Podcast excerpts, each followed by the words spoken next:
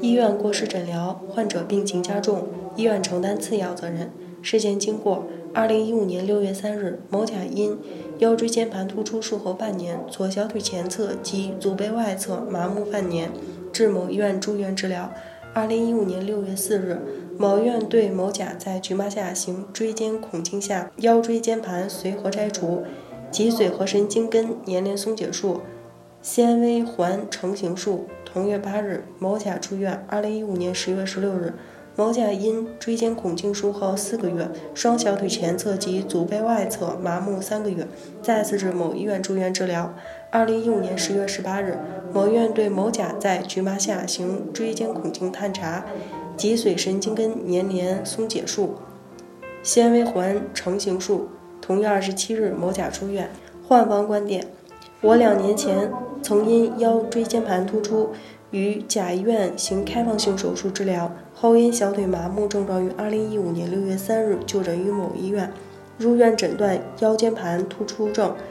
椎间盘突出术后入院主诊医生交代我需要对腰尾突出间盘实施微创手术治疗，但在手术前三十分钟时，科室主任指导术者。临时改变手术内容为腰椎间盘手术。术后，我先前症状并无明显缓解，几经某医院复诊，最后该院决定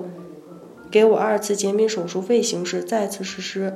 腰椎间盘微创手术。术后，我小腿症状不但没有缓解，而且无论坐立行走、卧位均出现了腰部难忍不适症状。严重影响日常生活。我近一年时间被迫往返于北京与包头之间多处看病咨询，后经乙院及丙院等多家医院确认为椎间孔径术后导致的左侧脑脊液囊肿形成。目前医疗条件已无更有效治疗方案，并且日后病情有加重可能。综上所述，我认为某医院诊疗过程中未尽应适当诊疗义务。实施手术草率且加害己负行为，导致我更为严重的损害后果。为了维护自身合法权益，提起诉讼，向本院提出诉讼请求：一、某医院赔偿我误工费、营养费、护理费、医疗费、住宿费、交通费，合计三十三万两千四百八十三点零四元；某医院赔偿我后续治疗费一千元；某医院赔偿我精神损害抚慰金六万元。诉讼费和鉴定费由某医院承担。院方观点：某甲主张的误工费过高，只能按照二零一六年北京市最低工资标准计算，且误工期如果计算至鉴定结论前一日，是以构成伤残为前提，构成伤残的误工期最长不超过二十四个月，护理期是三十日至一百五十日。本案某甲不构成伤残，不应赔偿上述费用；构成伤残的营养期三十日至六十日。本案某甲不构成伤残，由法官在最低期限内自由裁量。营养费每天不超过三十元。发生在二零一五年六月三日之后的就正规医疗费票据的，与我院诊疗行为有关的医疗费，我方认可。但治疗某甲自身疾病的，不应计算在内。某甲住院期间不会产生住宿费，且法律没有规定家属的住宿费在赔偿范围内。交通费应是实际发生的必要的交通费。某甲主张的超出法定范围。某甲要求我方承担百分之八十的赔偿责任没有依据，我方最多承担百分之十到百分之二十的责任。某甲不构成伤残等级，后续治疗费没有法律依据，且某甲没有提交相关治疗的证据，鉴定费用应由原被告分担。某甲不构成伤残，主张精神损害抚慰金于法无据。专家评析。某医院对某甲的医疗行为是否存在过失，与某甲的损害后果因果关系及责任程度分析。一、某甲主要因腰椎术后出现左小腿前侧及足背外侧麻木症状就诊某医院，一方经查体结合乐器自带外援，影像学边考虑，腰椎开放术后。术后瘢痕组织形成，引起神经年龄可能性大，有行手术治疗的适应症。术前对手术方案与患者进行了说明。根据某甲术前病史、临床表现及自带影像学片所示，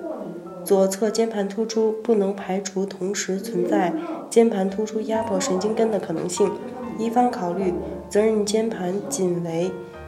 L 四 L 五间盘依旧不足，应考虑手术同时探查 L 五 S 一，以了解是否存在病变，故一方手术范围偏小。二，二零一五年六月四日，一方对患者行椎间孔镜下腰椎间盘髓核摘除、脊髓和神经根粘连松解术、纤维环成形术。术中证实神经根粘连压迫予以松解。术后观察患者症状改善。术后患者出现脊髓漏液，产生神经根假性囊肿，为手术并发症，难以完全避免。三术后 L 个月左右，患者原症状再次加重，并出现右小腿前侧及足背外侧麻木症状。于二零一五年十月十六日再次就诊某医院。二零一五年十月十九日行椎间孔镜下探查脊髓和神经根粘连松解术，有手术适应症，但一方手术对于囊肿处理存在不足。根据手术记录所载。见椎管内神经根周围组织杂乱、瘢痕组织及囊性组织压迫神经，用髓核钳取出囊性组织。手术记录中未见对脑脊液漏部位描述及修复的记录。经审阅术后复查影像学片所见，某甲术后仍存在神经根假性囊肿，不能排除为一方术中未修复脑脊液漏部位所致。四。一方两次手术，告知均未说明手术具体部位存在一定不足。五、经我中心法医临床学检验，结合某甲病例及影像学片，某甲目前已有双小腿、双足麻木的情况。分析认为，某甲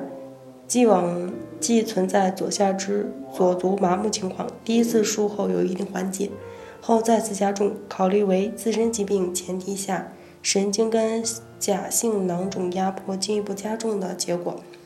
其右侧不存在神经根假性囊肿问题，目前出现的麻木考虑为自身疾病进一步发展所致。综上，某医院对某甲的诊疗行为存在过失，与其损害后果之间存在一定程度的因果关系，一方应承担次要责任。五、鉴定意见：某医院对某甲的诊疗行为存在过错，与其损害后果之间存在一定程度的因果关系，一方应承担次要责任。某甲损伤不构成伤残，某甲误工期为伤残评定前一日止，护理期为伤残评定前一日止，营养期为伤残评定前一日止。某甲支付鉴定费一万八千元。法院判决，本院认为，患者在诊疗活动中受到损害，医疗机构及其医务人员有过错的，由医疗机构承担赔偿责任。本案中，本院结合鉴定结论，确定某医院的责任比例为百分之三十。经本院核实，某甲自付医疗费为一万一千九百二十七点二二元，某甲缴纳的三千元押金尚未提供结算凭证，可待结算后另行处理。本院结合鉴定结论及某甲的病情、就医情况、收入情况、护理人员的工作情况，确定其误工费为九万三千七百二十五元，护理费为三千五百元，营养费为两万六千八百元，交通费为两千五百元，住宿费为两千元。